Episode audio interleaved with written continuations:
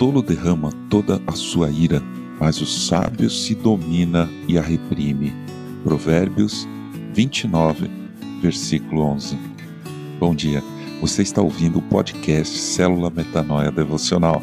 Vamos começar o dia alinhando nossa mente com a mente de Cristo.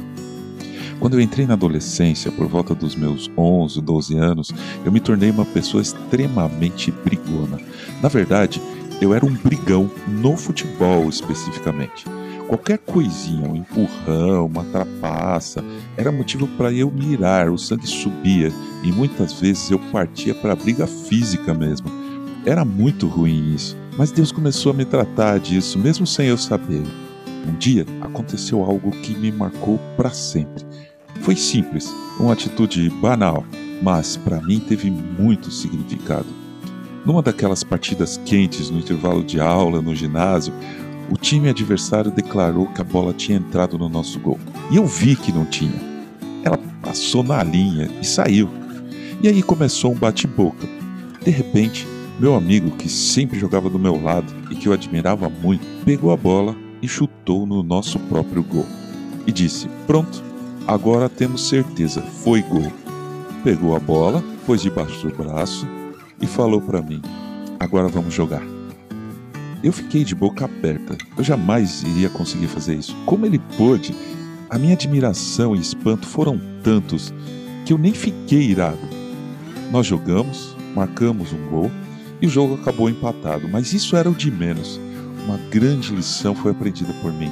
Eu tive muitos momentos de raiva, ira depois disso, mas minhas reações foram bem diferentes. Não foi só amadurecimento, foi um tratamento do nosso bom e misericordioso Pai. Paulo escreveu: Fiquem irados e não pequem, não deixem que o sol se ponha sobre a ira de vocês, nem deem lugar ao diabo. Efésios capítulo 4, versículos de 26 a 27. A ira dá lugar ao diabo. É porta aberta para o pecado. Destruímos relações, amizades, confiança. O poeta britânico George Herbert, orador da Universidade de Cambridge entre 1620 e 1628, disse: Aquele que não consegue perdoar os outros destrói a ponte por onde irá passar. Eu nunca mais entrei numa briga. E eu aprendi que a gente pode não controlar nossos sentimentos, mas podemos controlar o que fazemos com eles, somente com a ajuda de Deus. Amém.